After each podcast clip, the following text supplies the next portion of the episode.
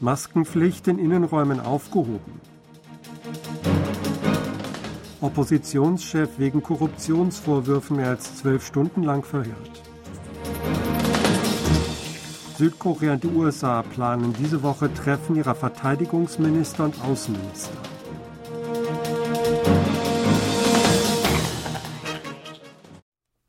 In Südkorea besteht in Innenräumen seit dem heutigen Montag grundsätzlich keine Maskenpflicht mehr.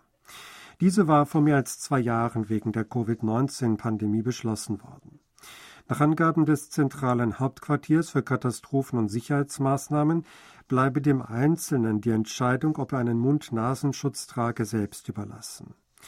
Dies gelte beispielsweise in Einkaufszentren, Schulen sowie Schwimmbädern und Fitnesszentren.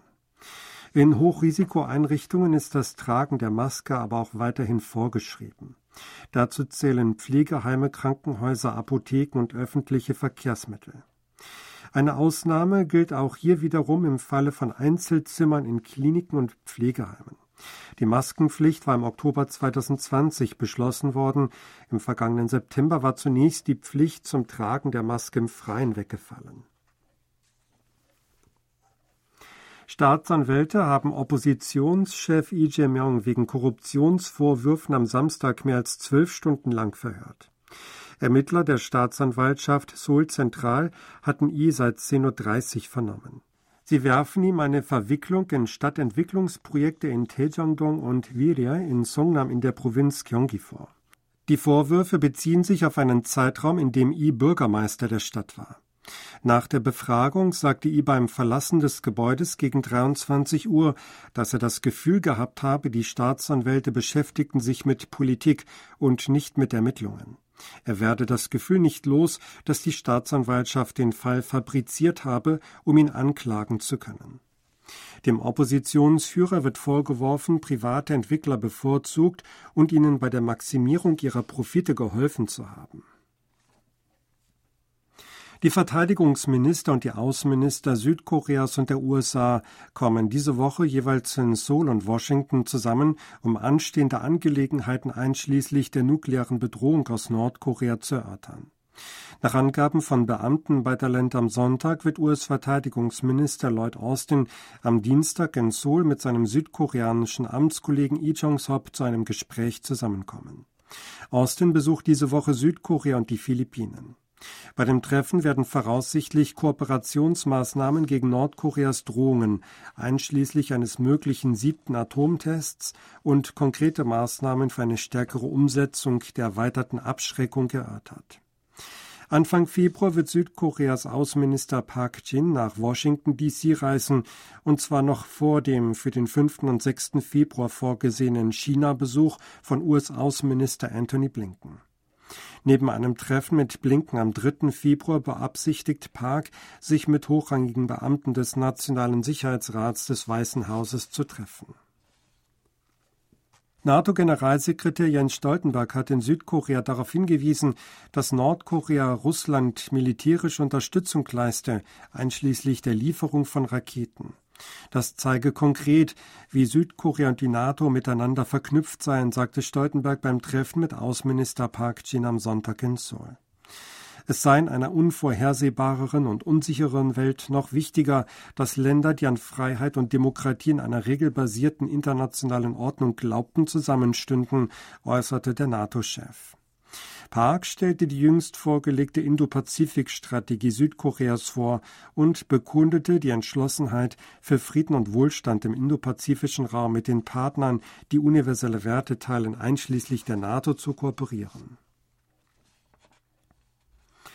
Außenminister Park Jin hat gegenüber dem Generaldirektor der Weltgesundheitsorganisation WHO Tedros Adhanom Ghebreyesus Südkoreas Willen bekräftigt, mit der Organisation stetig zusammenzuarbeiten. Die entsprechende Äußerung machte Park laut dem Außenministerium in einem Telefonat mit dem WHO-Chef am Sonntag. Park habe für die Stärkung der Kooperation zwischen Südkorea und der WHO um Interesse und Unterstützung dafür gebeten, dass Südkoreaner hohe Posten in der Organisation besetzen könnten, hieß es. Tedros sagte, er schätze die Fähigkeiten der Südkoreaner hoch ein und teilte die Absicht mit, die Angelegenheit aktiv zu überprüfen.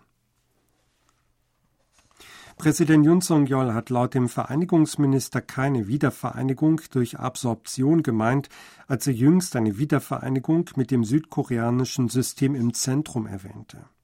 Entsprechendes äußerte Vereinigungsminister Kwon Yong-se heute in einem KBS-Radioprogramm in Bezug auf Juns Bemerkungen während der Berichterstattung des Vereinigungsministeriums über seine Arbeit im neuen Jahr in der Vorwoche. Kwon sagte, der Präsident habe vielmehr das Prinzip wiederholt, dass die Vereinigung zweier Systeme auf dem erfolgreicheren System von beiden basieren sollte.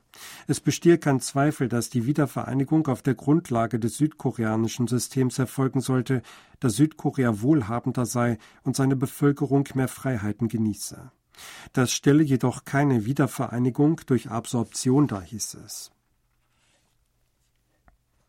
Nordkoreas ballistische Rakete KN-23 kann nach Einschätzung des Forschungsdienstes des US-Kongresses CRS einen nuklearen Gefechtskopf tragen.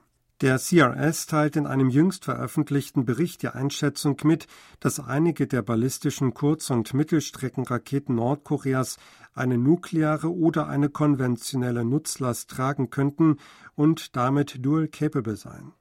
Zur KN-23, die als nordkoreanische Version der Iskander bezeichnet wird, hieß es, dass die Rakete jedes Ziel auf der koreanischen Halbinsel treffen könne. Sie könne einen nuklearen oder einen konventionellen Gefechtskopf tragen. Der Bericht ist insofern bemerkenswert, als Nordkorea seinerseits behauptet hat, dass neue ballistische Raketen mit taktischen Atomwaffen ausgerüstet werden könnten. Sieben von zehn Südkoreanern halten laut einer Umfrage die eigene Entwicklung von Atomwaffen durch Südkorea für erforderlich. Entsprechende Umfrageergebnisse veröffentlichte das Che Institute for Advanced Studies am Montag. 76,6 Prozent der 1000 Befragten sahen die entsprechende Notwendigkeit. 72,4 Prozent bewerteten Südkoreas Fähigkeit zur Entwicklung von Nuklearwaffen positiv. 54,1 Prozent sagten, dass sie über Südkoreas Strategie zur Reaktion auf die nukleare Bedrohung aus Nordkorea nicht gut informiert seien, 7,5 Prozent überhaupt nicht informiert. 77,6 Prozent waren der Meinung, dass Nordkoreas Denuklearisierung unmöglich zu bewerkstelligen sei. 78,6 Prozent glaubten, dass Nordkorea einen siebten Atomtest durchführen werde. Gallup Korea führte die Umfrage im Auftrag des Che Institute zwischen dem 28. November und dem 16. Dezember letzten Jahres in Form von Einzelinterviews durch. Die Ausfuhren südkoreanischer Erdölprodukte sind letztes Jahr um über 70 Prozent auf ein neues Rekordhoch gestiegen. Der Branchenverband Korea Petroleum Association teilte am Sonntag mit, dass die einheimischen Ölraffinerien letztes Jahr Erdölprodukte im Wert von 57 Milliarden Dollar exportiert hätten. Damit wurde der bisherige Rekord von 53,2 Milliarden Dollar übertroffen, der im Jahr 2012 verzeichnet worden war. Das Exportvolumen stieg um 71,2 Prozent, damit am stärksten seit 2011. Damals waren es 64,2 Prozent.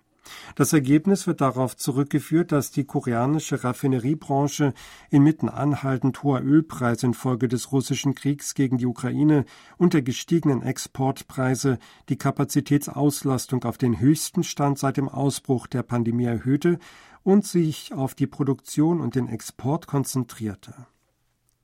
Sie hörten aktuelle Meldungen aus Seoul, gesprochen von Sebastian Ratzer.